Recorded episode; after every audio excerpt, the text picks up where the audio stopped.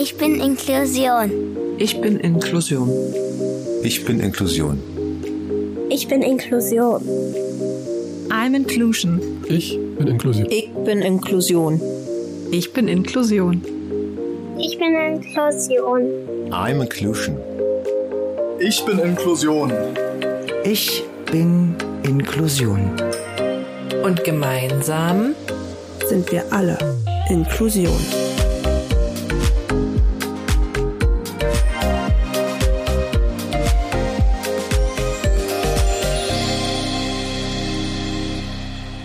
Hallo und herzlich willkommen in unserem Podcast Zeitgeist der Inklusion. Ich bin Christine. Und ich bin Katrin.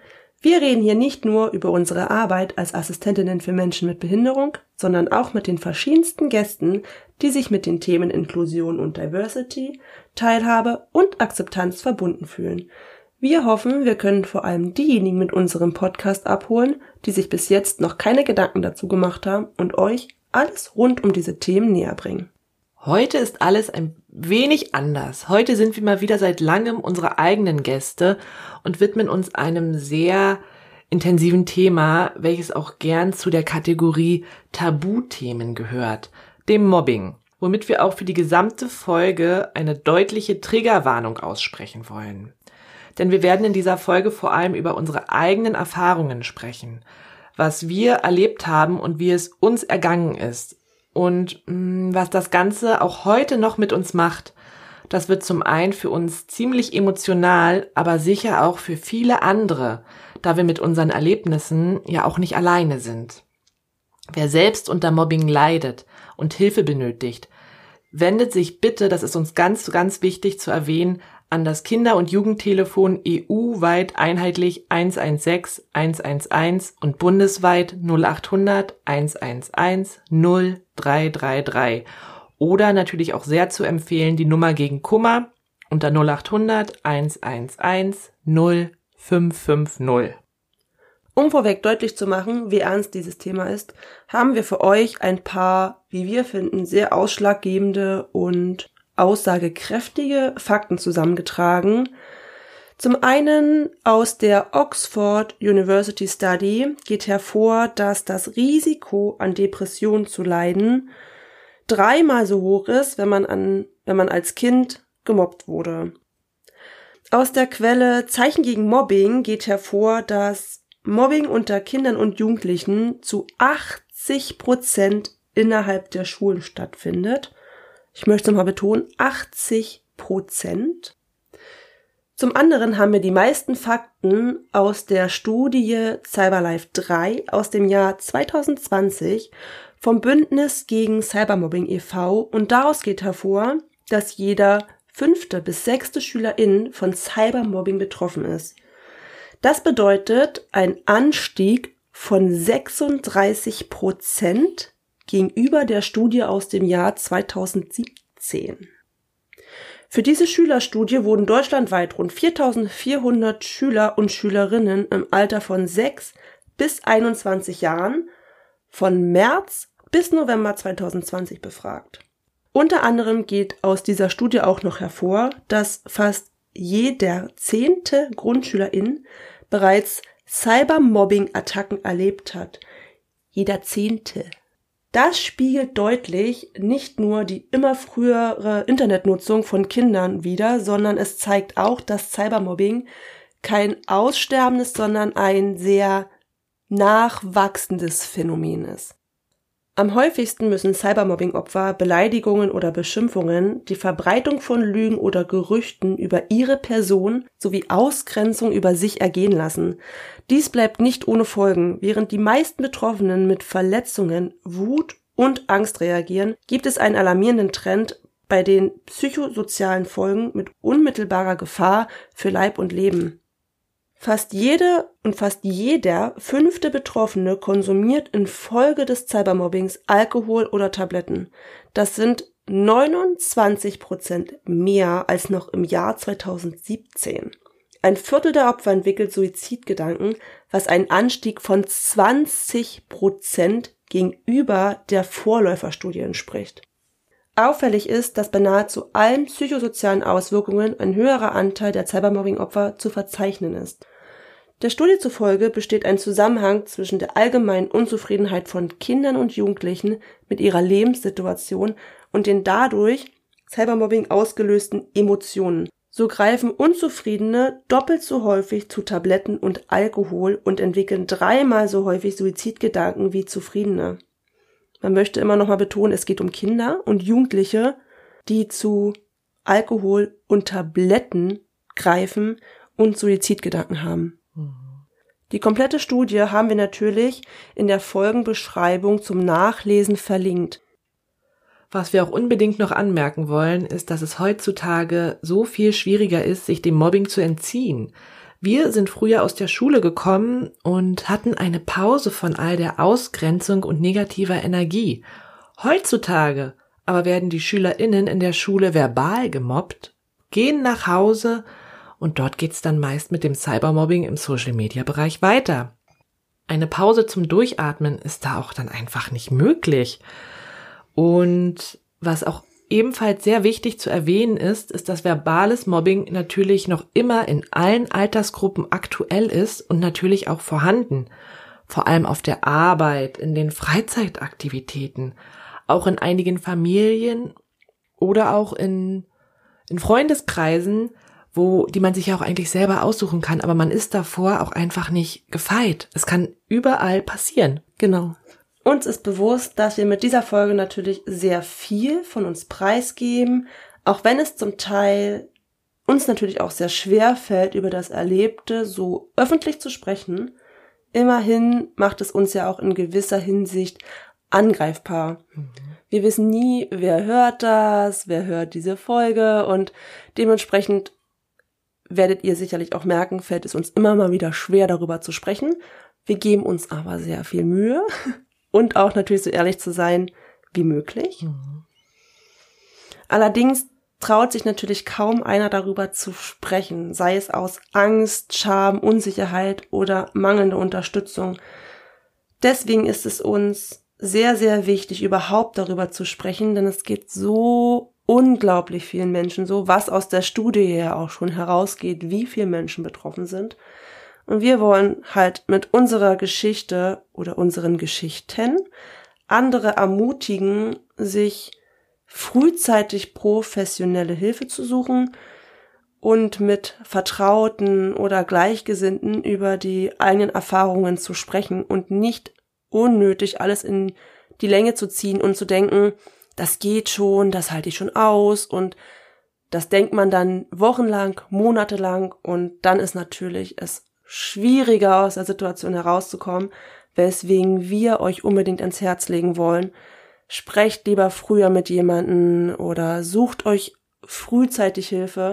Sobald der erste Gedanke kommt, das halte ich noch eine Weile aus, ist eigentlich schon der Moment gekommen, wo man sich, wo man diesen Schritt wirklich gehen sollte, sich Hilfe zu suchen oder sich jemandem anzuvertrauen. Ja, was wir dazu natürlich vorher noch sagen wollen, die Namen sind alle geändert weil aufgrund von Datenschutzbestimmungen und natürlich auch zum Schutz der Person werden wir die Namen nicht öffentlich nennen und haben sie in unseren Geschichten verändert. Genau. Und um euch jetzt noch kurz zu sagen, wie wir den Aufbau der Folge geplant haben. Wir werden uns selbst als Interviewpartner sehen jeweils und werden uns Fragen stellen und uns einfach selbst interviewen. Und ja, ich fange an und werde Chrissy ein paar Fragen stellen zu ihrem Leben, zu ihrer Geschichte. Und die erste Frage lautet, wann hast du für dich entdeckt, wann hast du gespürt, dass etwas nicht stimmt? Wann war für dich deine erste Erinnerung, als du gemerkt hast, negative Energie ist bei dir angekommen? Ich glaube, das erste Mal bewusst gemerkt habe ich das spät. Ich habe eine Erinnerung von einem Gefühl aus der Kita und zwar ähm, ich habe kleine Vorgeschichte. Meine Mama war früher Erzieherin bei uns in der Kita und ich war prinzipiell gar nicht so oft da, weil ich war meistens nur vormittags da, wenn meine Mama mit meiner Schwester zu Hause war. Aber ich hatte in der Kita eine Josie. Ich nenne mhm. sie Josie. Okay. Und meine Mama hat gesagt, daran kann ich mich allerdings nicht erinnern, dass von Tag eins an Josie sich zur Lebensaufgabe gemacht hat, mich kleines Ding fertig zu machen. Ich habe eine angeborene Augenkrankheit. Das wurde aber super spät entdeckt und damals galt das auch nicht so wirklich als Krankheit. Ich glaube, das ist relativ neu entdeckt, also irgendwann in den letzten 10, 15 Jahren oder so. Und auffällig war, dass ich schon immer dicht am Fernseher saß oder alles dicht vor die Augen gehalten habe. Aber es ist halt nie irgendjemand aufgefallen, weil wir in der Familie niemanden hatten, der irgendwie groß ähm, Sehbeeinträchtigungen hatte. Als ich aber dann natürlich Richtung Grundschule ging und Vorschule, gab es damals Vorschule schon Ja. in der Kita? Gab es noch, ne? Ja. Ja, da wurde natürlich dann festgestellt, dass ich eigentlich quasi gar nicht sehen kann. Mhm. Und ihr müsst euch vorstellen, ich trage Kontaktlinsen, aber wenn ich die nicht drinne habe, sehe ich so fünf Zentimeter vor meinem Auge klar. Alles andere hinter fünf Zentimeter ist verschwommen und ähm, es wurde vor allem dann halt deutlich, dass ich halt alle halbe Jahre musste ich dann zum Augenarzt und es musste kontrolliert werden und es wurde rapide schlecht und ähm, wenn ihr jetzt fragt, was für eine Augenkrankheit das ist, ich weiß es nicht. Das war meine Frage. Nein, ich weiß es nicht. Ich habe auch, muss ich ehrlich gestehen, mich wenig bis jetzt damit beschäftigt. Ich weiß, ich müsste es tun.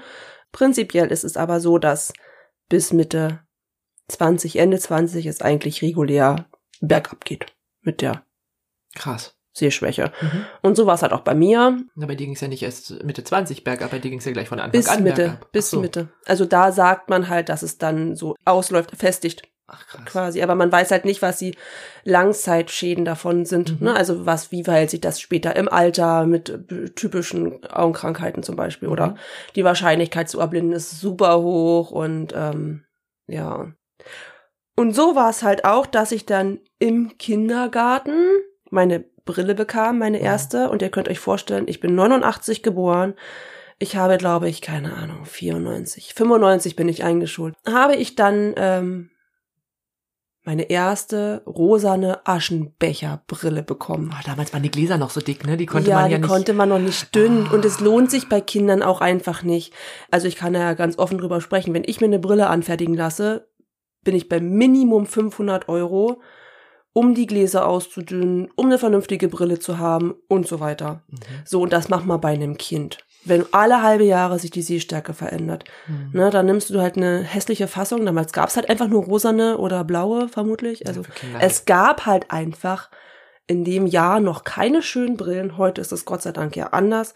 Und so rannte ich dann, Brillengläser größer als mein Kopf, quasi, rannte ich dann durch den Kindergarten und da Josi ja schon von Anfang an es auf mich abgesehen hatte, war ich dann natürlich, damit war das Ende quasi besiegelt. Oder der Anfang hat dann erst recht begonnen.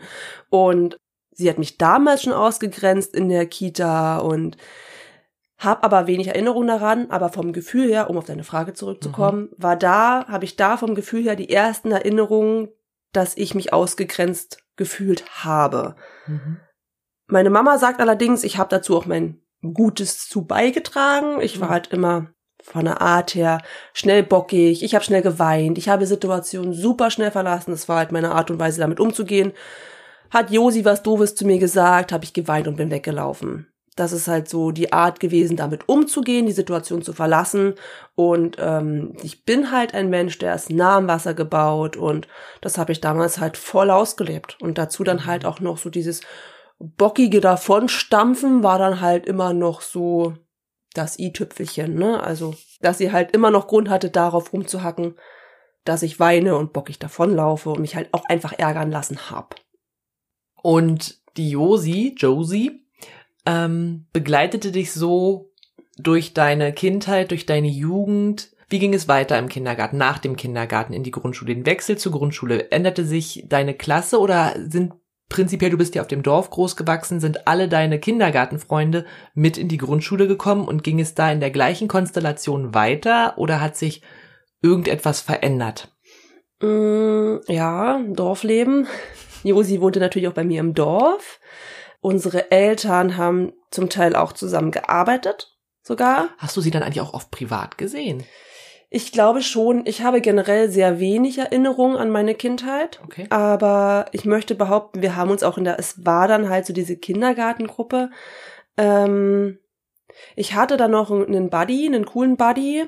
Wir nennen ihn Jakob. Jakob ist immer noch ein cooler Buddy. Schön, dass du jemanden Also- von damals hast, der positiv. Und äh, na, nur, dass Josi Jakob im Kindergarten mal geheiratet hat. Oh, oh, oh, hört ihr das? Aber ja, er hat es irgendwann später mal sehr bitterlich bereut.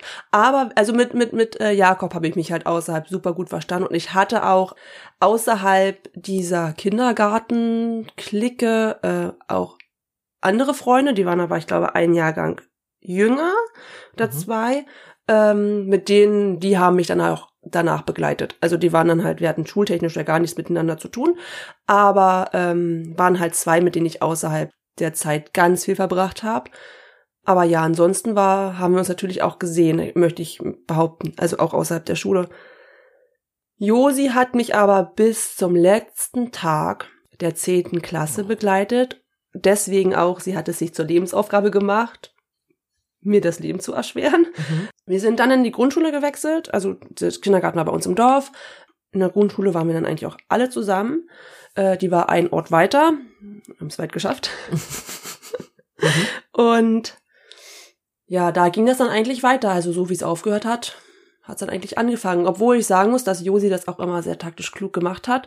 In so neuen Situationen wie der Wechsel von der Kita in die Grundschule und Grundschule Realschule Mhm. war ich die ersten Tage immer die beste Freundin. Wir haben zusammen äh, an einem Tisch gesessen, in den Pausen zusammengesessen, bis sie dann natürlich ihre Freundschaften geknüpft hat und dann war ich dann die, die dann woanders stand, stehen musste, weil ich dann wieder doof war. Ich war Mittel zum Zweck. Genau, genau. Ja, und ja, da ging es halt in der Grundschule so weiter. Die Brille war Mhm. dann natürlich Aufhänger Nummer eins, damit hat sie andere angestachelt. Mein Nachname hat super viele angestachelt. Nachname Binde ist natürlich so blinde Binde. War so, Binde. war so der, der Klassiker gewesen und Kinder haben dafür auch wenig Bewusstsein, ähm, was das bedeutet. Eine, es ist, du kannst eine Brille tragen, aber du kannst halt wirklich eine Brille tragen müssen. Ich hatte nicht viel Wahl. Es wäre vielleicht anders gewesen, hätte ich nicht so eine schlimme Stärke gehabt, wo man vielleicht auch eine andere Fassung für gefunden hätte.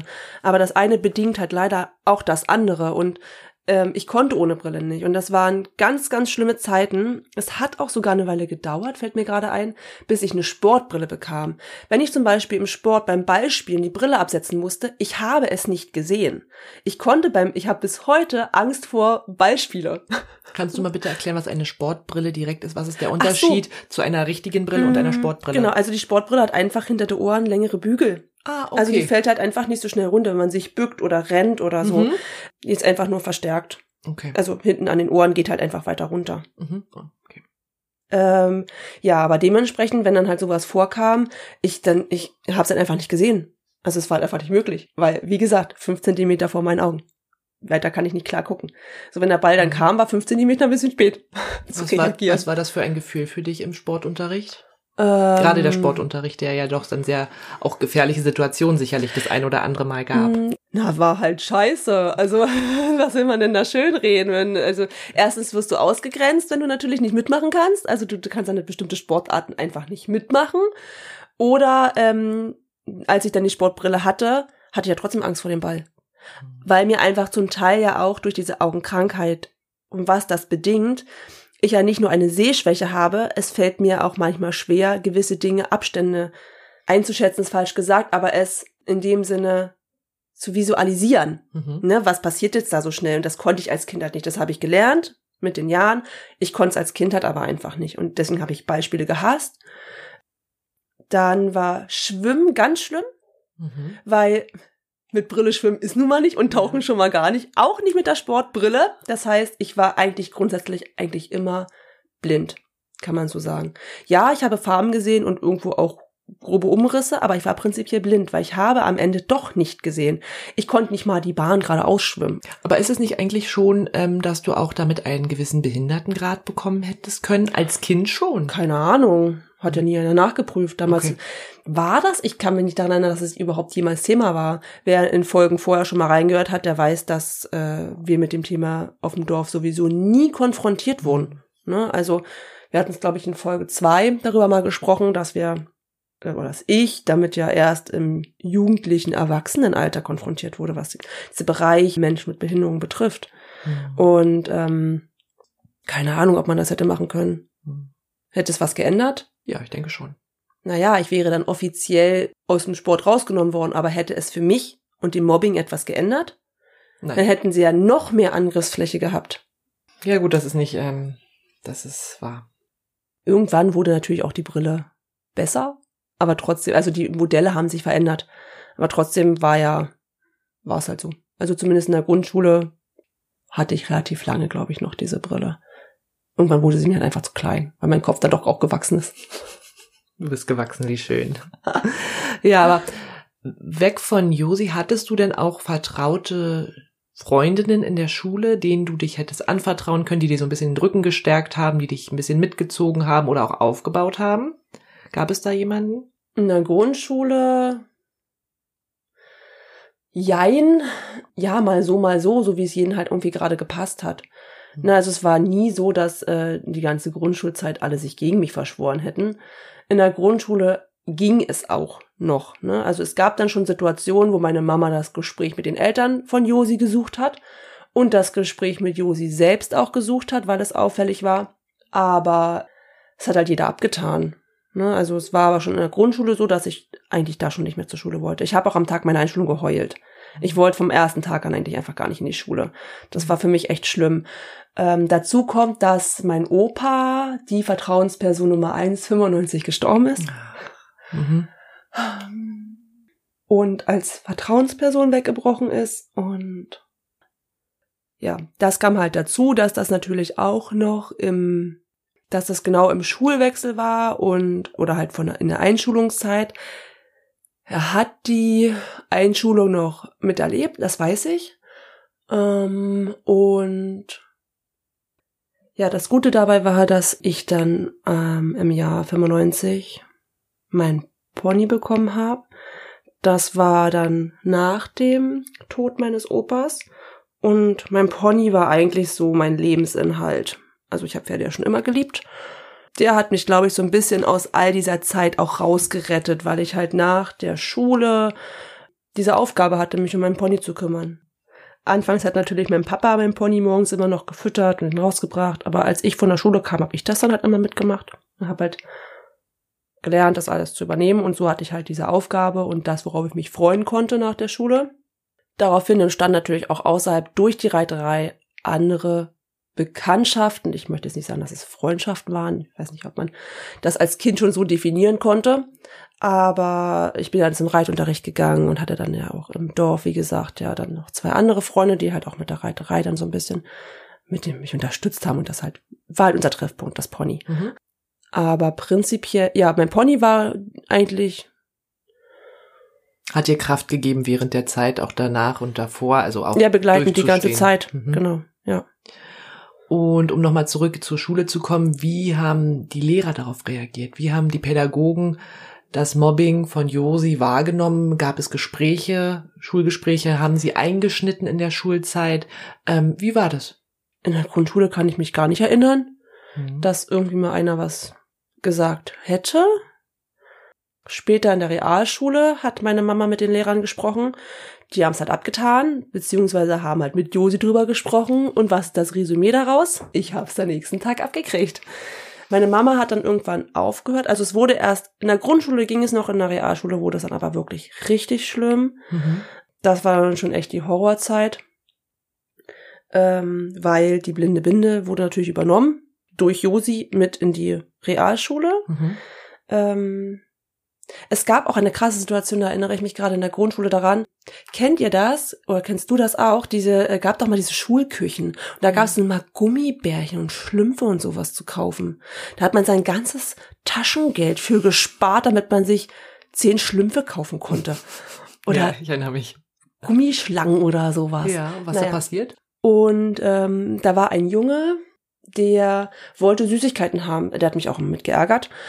Einer von den Hauptjungs, die mich immer geärgert hatten. Der wollte die haben, was abhaben und ich habe ihm mal nichts abgegeben und hat er mich so übel geschubst, dass ich an die Wand geprallt bin und die Mauer war ähm, war so Raufaser Okay. und habe bis heute noch eine Narbe am Auge davon. Ach krass. Oh, das ist heftig. Ja, und nur weil ich ihm halt nichts abgeben wollte. Und er das halt, ja, mich sowieso schon immer, schon in der Grundschule immer schon als Opfer gesehen hatte und das dann halt dann irgendwann auch gewalttätig, ne? Es war halt nicht nur verbale, Mhm. also geredet, das Mobbing, nicht nur mit Worten, sondern ähm, sowas kam dann halt auch dazu. Ja, Würdest du sagen, ihr Verhalten hat sich verändert im Laufe der Zeit? Es wurde ähm, schlimmer, es, es nahm me- mehr Ausmaß an. In dem Wechsel zum Beispiel von der Grundschule zur Realschule, wurde es böser oder war es gleichbleibend, eine, eine Linie? Mm, anders. Also es wurde schon gleichbleibend, denke ich, es war von Anfang an schlimm, Ja. aber mit dem Alter verändert sich ja die Bösartigkeit, die, Mhm. also die, auch die Macht, die man halt hat mit dem, was man sagt und wie man andere beeinflussen kann. Na, Ich man nimmt möchte- selber seine Stärken ja auch anders wahr dann in dem Sinne. Ja, genau. Mhm. Und ich möchte behaupten, dass man in der Grundschule oder im, im Kindergarten andere Kinder noch nicht ganz so beeinflussen kann wie später auf der weiterführenden Schule. Also ich möchte Mhm. behaupten, dass man halt mit sieben, acht Jahren nicht so beeinflussen kann wie mit, also schon beeinflussen kann, aber nicht in dem Ausmaß, wie man es dann mit 14, 15 macht. Bewusster. Genau. Ich würde sagen, man macht es Genau, bewusster. deswegen, also ja. na, du kannst halt bewusster einfach auch Leute auf deine Seite Mhm, ziehen, zum genau. Beispiel. Ne? Und ähm, das war halt dann so dieses typische Beispiel dafür. Ähm, und um auf die Pädagogen zurückzukommen, in der Grundschule kann ich mich nicht dran erinnern, dass da irgendjemand mal irgendwie was mitgekriegt hat. Ich war halt auch sehr still und zurückgezogen. Es waren halt so Situationen wie, ich habe dann halt einfach viel geweint. Und ähm, dann in der Realschule hat meine Mama, wie gesagt, ja schon das Gespräch mit den Lehrern gesucht. Es wurde nur schlimmer. Mhm. Da hat meine Mama ebenfalls auch nochmal Gespräche mit den Eltern von Josi gesucht und äh, die haben es halt ja, wie gesagt, auch da abgetan. Und ähm, umso mehr Gespräche sie mit Josi geführt, umso schlimmer wurde es auch bei mir. Und irgendwann hat sie dann halt gemerkt, okay, das bringt jetzt gar nichts, das rutscht total ins Gegenteil ab. Mhm. Ich kann da nichts machen. Auch einen Schulwechsel hätte nichts gebracht, denke ich. Ich habe mit meiner Mama drüber gesprochen. Einfach weil das Umfeld hätte sich geändert, ja, aber ich war ja schon geprägt davon. Und die Frage ist halt, hätte, wäre ich anders mit den anderen Kindern umgegangen, weil ich war ja schon so vorbelastet. Also als Kind bist du ja nicht so bewusst, wie jetzt als Erwachsener zu sagen, neuer Mensch, neue Situation, neues Kennenlernen, sondern ich wäre ja genauso auf die Menschen drauf zugegangen, wie ich die anderen verlassen habe. Und es war halt auch so dieses Skurrile daran, ich wollte die Schule auch gar nicht wechseln. Ich wollte ja da bleiben. Es waren ja nicht auch alle immer doof. Nur weil Josi ausschlaggebend war dafür, dass sie halt immer mal wieder Leute auf ihre Seite gezogen hat, um dann gegen mich zu hetzen. Mal war es dann auch, da war sie, weh, weil sie irgendwas gemacht hat, die doofe, und dann hat, war ich wieder die beste Freundin. Das hat halt immer super gewechselt. Das war so, das war eine Kurve, wie die Wirtschaftskrise quasi darstellt. Mhm. Also so kann man sich das wirklich vorstellen. Das waren so viele Auf und Abs, dass äh, mal war ich cool, mal war ich uncool, mal war ich doof, mal war ich nicht doof. Und Lehrer hat das nicht interessiert. Mhm. Ähm, du hast ja vorhin erwähnt, dass ein Junge auch körperlich geworden ist. Ist Josi auch körperlich geworden? Nein, Nein, das ging nur ich über glaube nicht. verbal. Ich kann, zumindest kann ich mich nicht dran erinnern. Mhm. Mhm. Ja. Hast du, ähm, wie bist du dann im Laufe damit umgegangen der Jahre? Wie hat sich das für dich, also was ist bei dir im Inneren, wie, wir haben ja vorhin in der Statistik darüber geredet, dass viele Jugendliche zu Alkohol greifen, Tabletten nehmen. Wie, welche Entwicklung hast du gemacht? Hast du bei dir gespürt, du hast auch mehr, vermehrt angefangen zu Alkohol, also hast du das ausprobiert oder hast du andere Mhm. mh, Störungen entwickelt? Nein, ich habe, äh, also jein, ich habe ähm, Alkohol, ja, es gab halt, natürlich testet man sich mit Alkohol aus, aber nicht aufgrund der Mobbing-Attacken, sondern einfach, weil man jugendlich ist und das einfach ausprobieren will. Mhm. Drogen nie, weil äh, ich eine Geschichte miterlebt habe, wo eine Person fast an Drogen mal gestorben wäre in Mhm. meinem ähm, näheren Umkreis. Und äh, das hat mich einfach im richtigen Alter so abgeschreckt, dass ich nie, auch nie ansatzweise das Bedürfnis hatte, es jemals auszuprobieren. Also mir ist es prinzipiell egal, wenn andere es konsumieren, aber ich für mich weiß halt, ich habe da gar kein, also ich habe auch gar nicht das Bedürfnis, äh, so Sachen auszuprobieren. Ähm, es war halt abschreckend genug, ne? Und äh, deswegen kam Drogen noch nicht mal Gras für mich irgendwie in Frage. Also einfach gar nichts, ne? Also klar, ich habe dann angefangen mit Rauchen als Jugendliche, wie man es halt so macht. Ich habe irgendwann, als es dann schlimmer wurde in der Realschule, es kam mir dann dazu, dass ich mich dann zu meinen Pferden halt schon immer auch in der Musik Mhm. ähm, wiedergefunden habe und war dann auch sehr, ja, wenn ich etwas, ich bin dann halt auch sehr, wenn ich etwas will, dann, äh, dann, ich brenne dann halt dafür. So war es auch mit der Musik und so war es eben auch mit den Bands. Und ich war super doller Avril Lavigne-Fan Mhm. und habe mich halt auch einfach so dem Style angepasst. Ich habe dann angefangen, mich super schwarz in, um den Augen zu schminken. Ich habe Krawatte getragen Ja. und so. Und das wäre in Berlin vielleicht gar nicht so aufgefallen, aber in einem Dorf, wo 300 Menschen wohnen und in einer Kleinstadt, die sich wirklich gerade mal Kleinstadt schimpft, war ich natürlich der Aufhänger. Mhm. Und äh, das hat sich Josi halt auch zunutze gemacht ne, und hat dann halt so Sachen wie, du musst doch mal deinen eigenen Style finden und wie rennst du denn rum? Und sie war halt so immer die Barbie. Ne? Sie wollte auch immer so die Puppe sein und hat das auch nach außen getragen, sich frühzeitig irgendwie versucht zu schminken und ich war halt einfach so, Kajal, schwarzer Lidschatten, ich bin fertig. Also das war dann so, also ich war halt so der übelste Gegenpart zu ihr.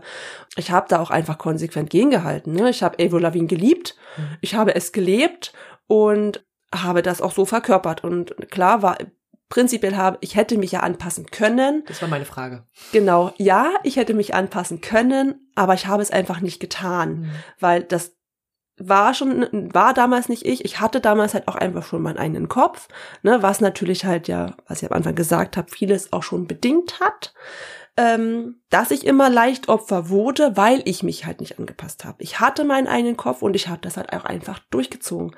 Also bin ich halt rumgerannt wie Avril Lavigne. Dann kam Sorasmus. Ja, ich hatte Federn in den Haaren. Und ich bin damit zur Schule gegangen und hör auf zu lachen. Ich habe es gelebt. Federn in den Haaren? Ja, ich hatte Federn in den Haaren. Okay. Frag nicht, wie schwer das war, die beschissenen Federn zu besorgen. Das lassen wir jetzt so stehen.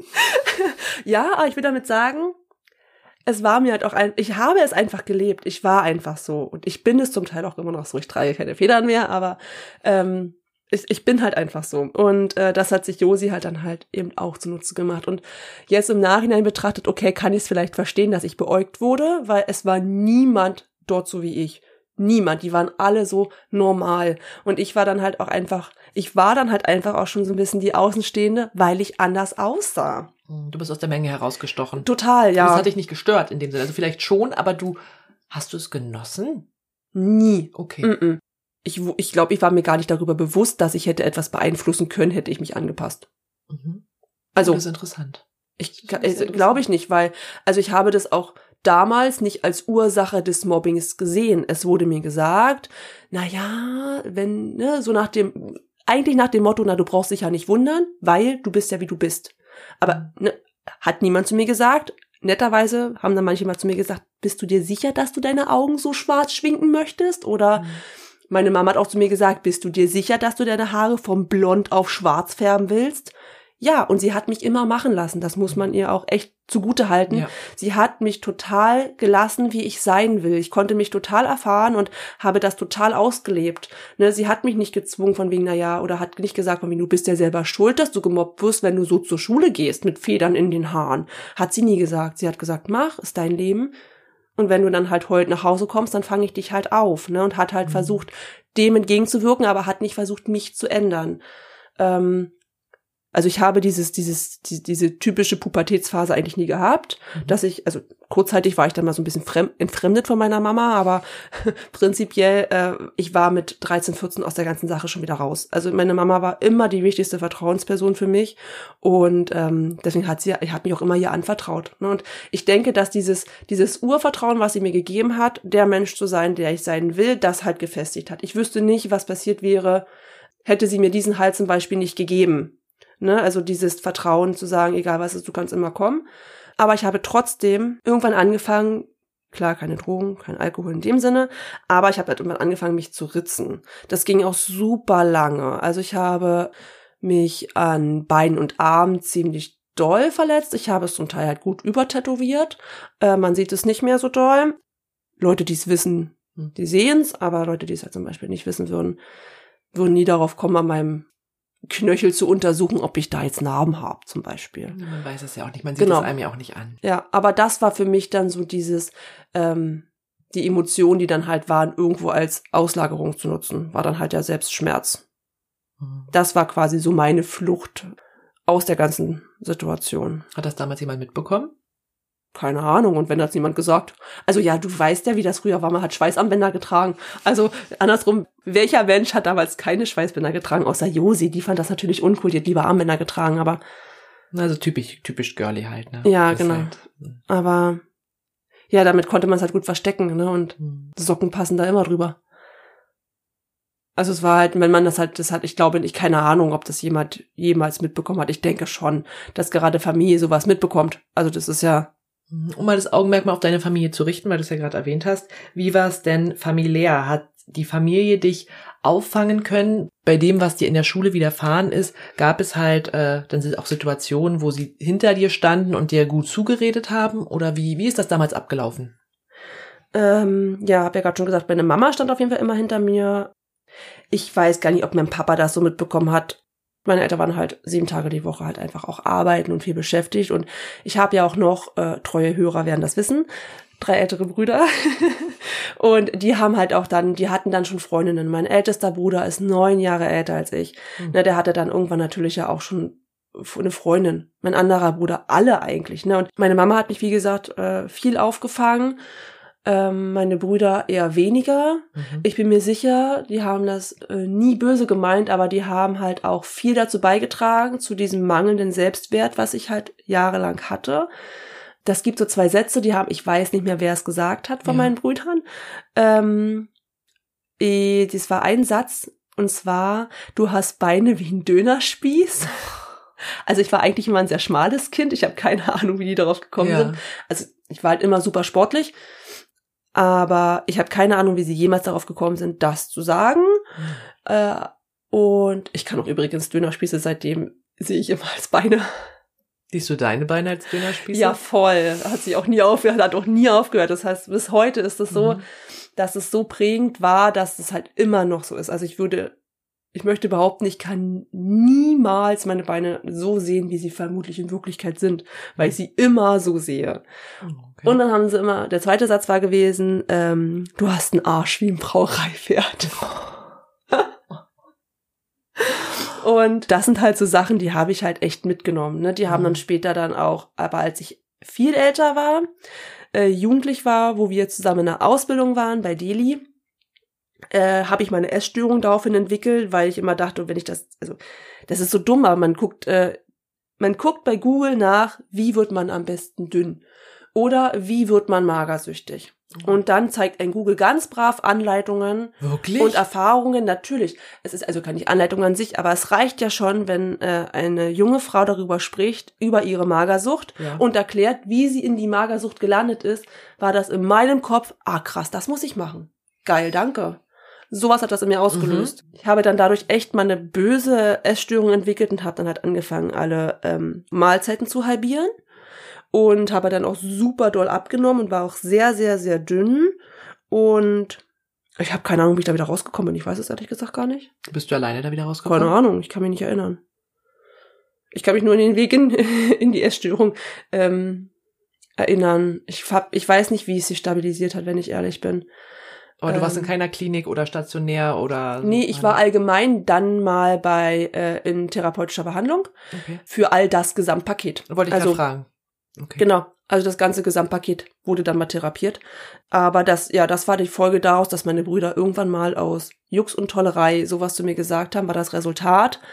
Das hat das mit mir gemacht und das trage ich mein Leben lang. Also, wie gesagt, ich würde ihnen nie einen Vorwurf daraus machen. Mhm. Ich bin mir zu 100% sicher, die haben das nie böse gemeint. Aber das hat in mir halt super viel kaputt gemacht, was so diese ähm, Körperperspektive angeht. Super viel. Und meine Schwester ist schwierig, weil meine Schwester ist vier Jahre jünger als ich. Sie hatte auch so ihr eigenes Päckchen. Jetzt ist sie eine größere Stütze für mich als früher. Also Mhm. sie ist quasi über mich hinausgewachsen, im wahrsten Sinne des Wortes. Aber ja, jetzt ist sie halt viel halt. Aber früher war es eigentlich von der Familie her gesehen eigentlich nur meine Mama und mein Pony. So, Mhm. und dann halt die Musik. Die Musik und später dann halt außerhalb der Schule, als dann Schule Ende war, Freunde. Du, als du dann dazu kamst. Aber in der Schule selbst, in der Schulzeit, war die Familie also nie bewusst. Also sie waren da, ja, aber ich glaube auch nicht, dass die das so mitgekriegt haben. Hast du darüber geredet? Keine Ahnung. Weiß ich nicht mehr. Ob ich das so bewusst ausgesprochen habe. Damals hieß das ja auch nicht Mobbing. Damals wurde man gehänselt. Mhm. Ne? Also ich meine, jeder, es hieß immer, na, jeder wird gehänselt.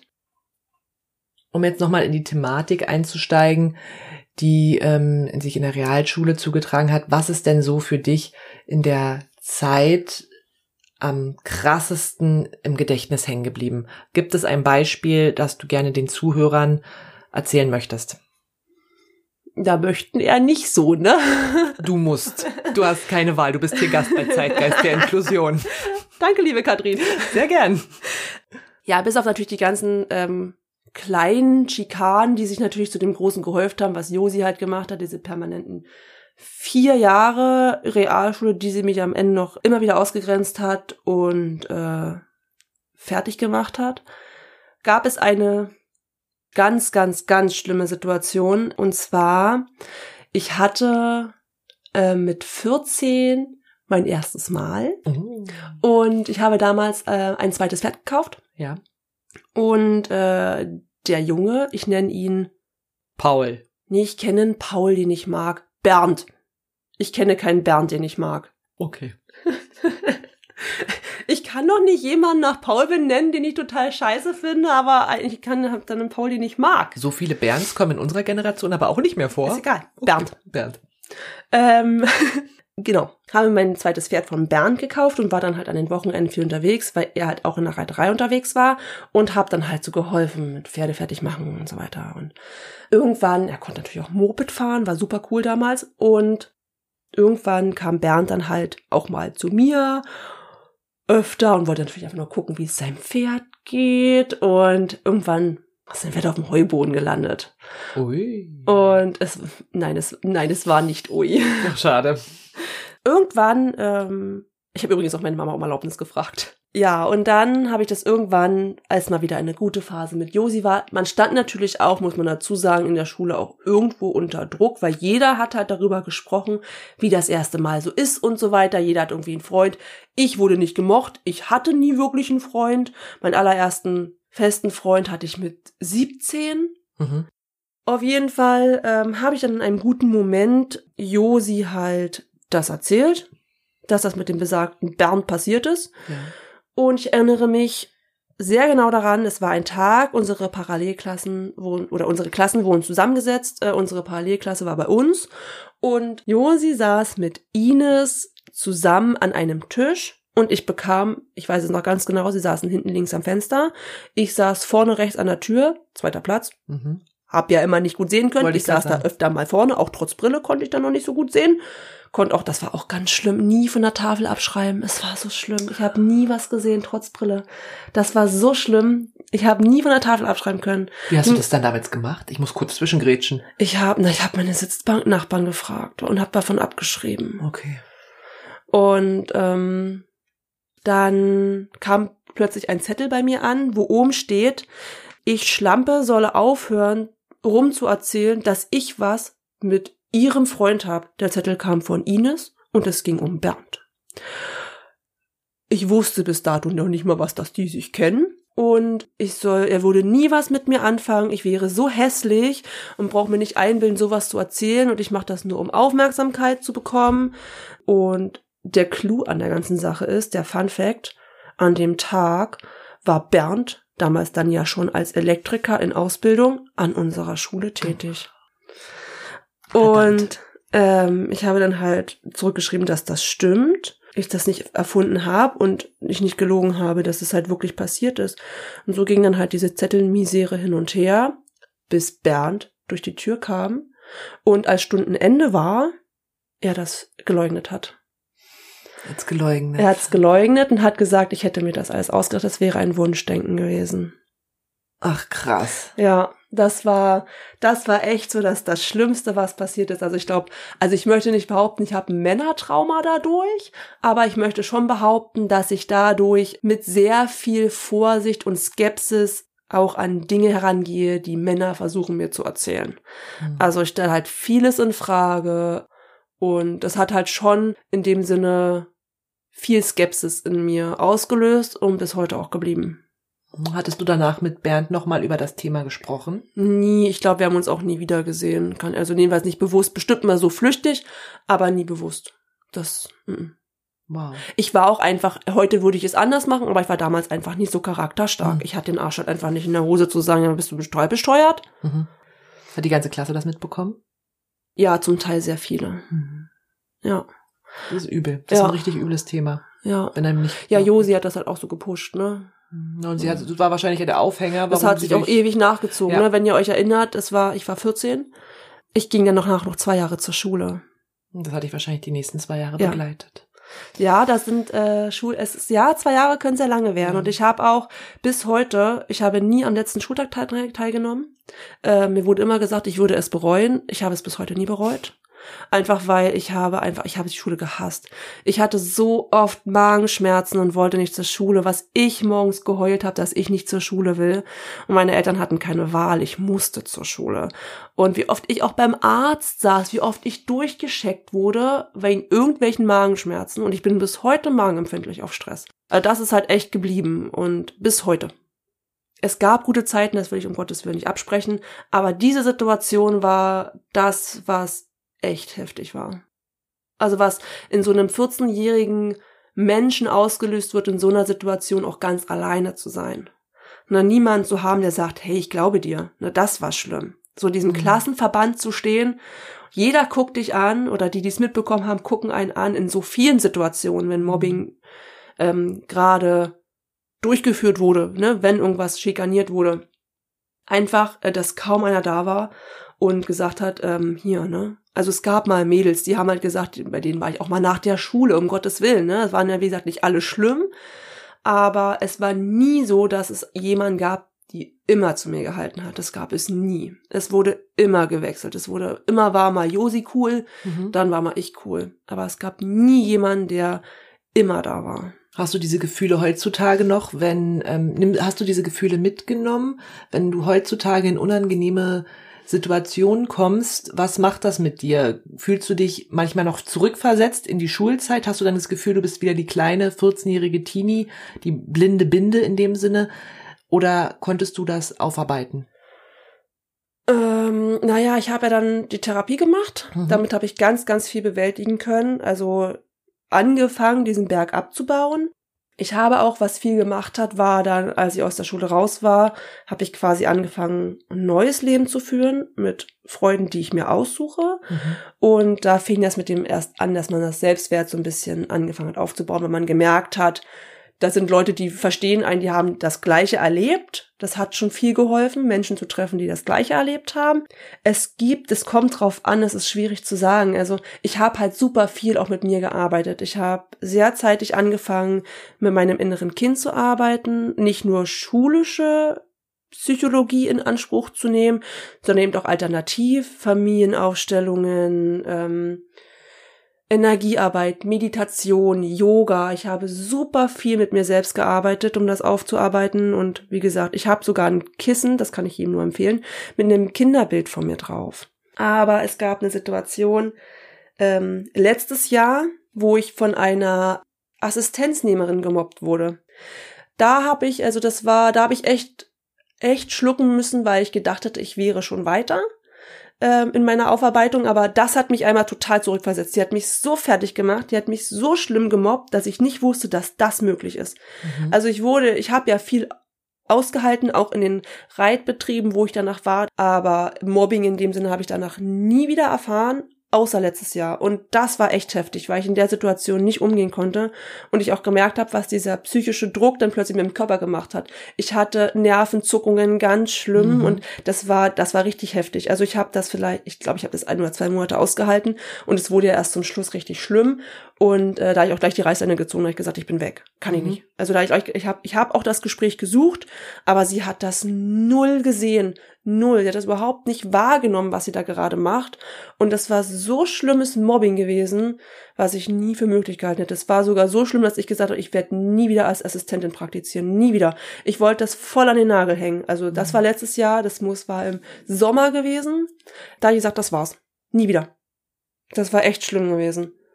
Ich arbeite auch immer noch super viel damit, es wird auch nie aufhören, denke ich. Also ich denke, man wird ein Leben lang ähm, mit diesen Jahrzehnten lernen, Mhm. umgehen zu müssen, die man halt da diesen Druck äh, und diesen, diesen Mobbing ähm, ausgesetzt war. Hast du danach jetzt im Erwachsenenalter die Möglichkeit gehabt, mit Josi in Kontakt zu treten und mit ihr über damalige Situation zu sprechen? Konntet ihr euch also aussprechen, klingt in dem Sinne jetzt sehr hart, aber hattet ihr Kontakt nach der Mm, Schulzeit? Ja, hatten wir. Ähm, ich habe auch, ich habe sehr lange gebraucht. Damals kam ja dann hier äh, SchülerVZ und sowas alles. Ja. Ähm, ich habe lange gebraucht, um, ich hatte den Kontakt zu allen abgebrochen. Ich hatte zu niemandem aus der Schulzeit auch nur irgendeinen Kontakt. Niemand. Ich habe das zu 100 Prozent abgebrochen, Mhm. außer Jakob. Jakob ging aber dann leider nicht, also ihr erinnert euch, mein Kindergartenfreund, der ging aber leider nicht mehr auf die weiterführenden Schulen.